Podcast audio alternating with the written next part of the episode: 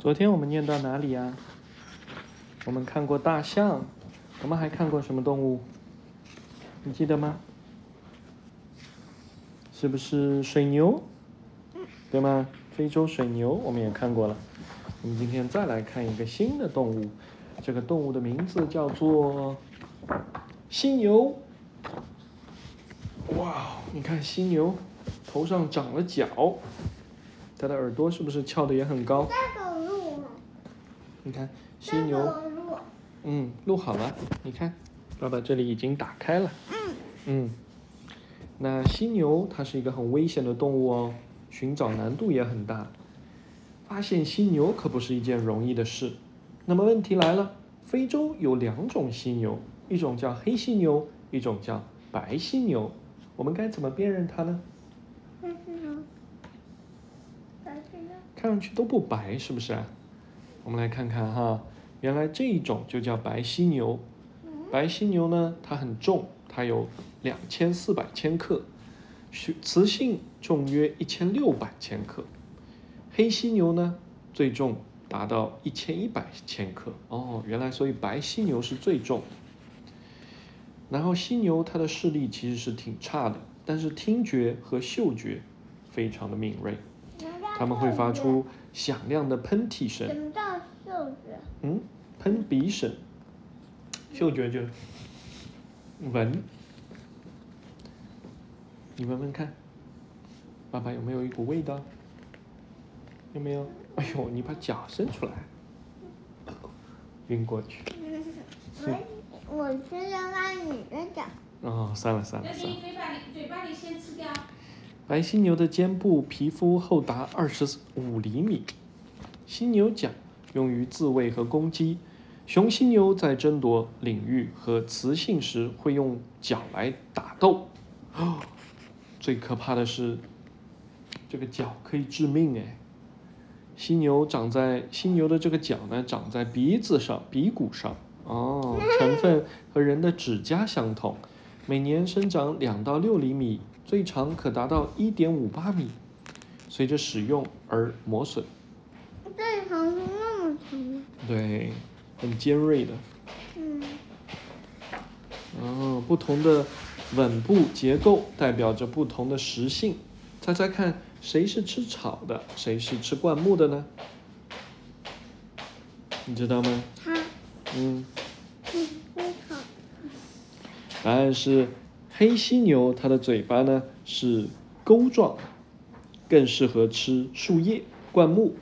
白犀牛呢，嘴是比较扁的啊，它是又宽又方，更适合吃草。所以白犀牛是这个，它更适合吃草。你知道了吗？从颜色上其实是很难区分两种犀牛的。所谓的白犀牛、黑犀牛，本来就是一个彻头彻尾的误会。知道是短犀牛。啊，白犀牛其实就是宽嘴犀牛，你知道了吗？正常嘴了。嗯，wide 变成了 white，哦。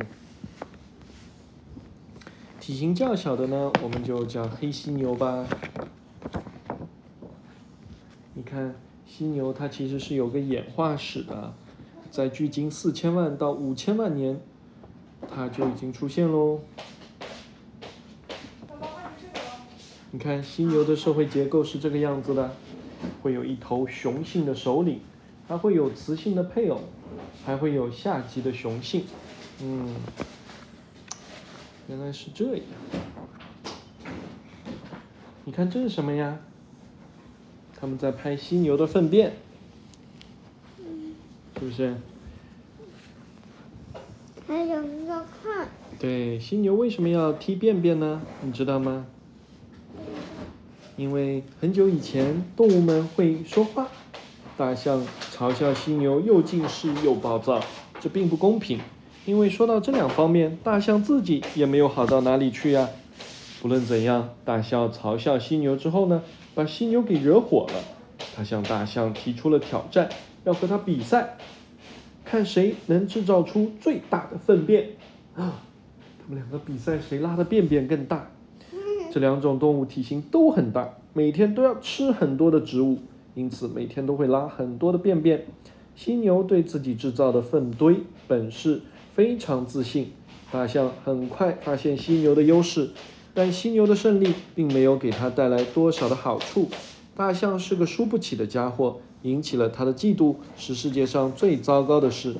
大象愤怒地、狠狠地殴打了犀牛，用象鼻抽它，用象牙刺他，把犀牛打得连连告饶。哦，大象！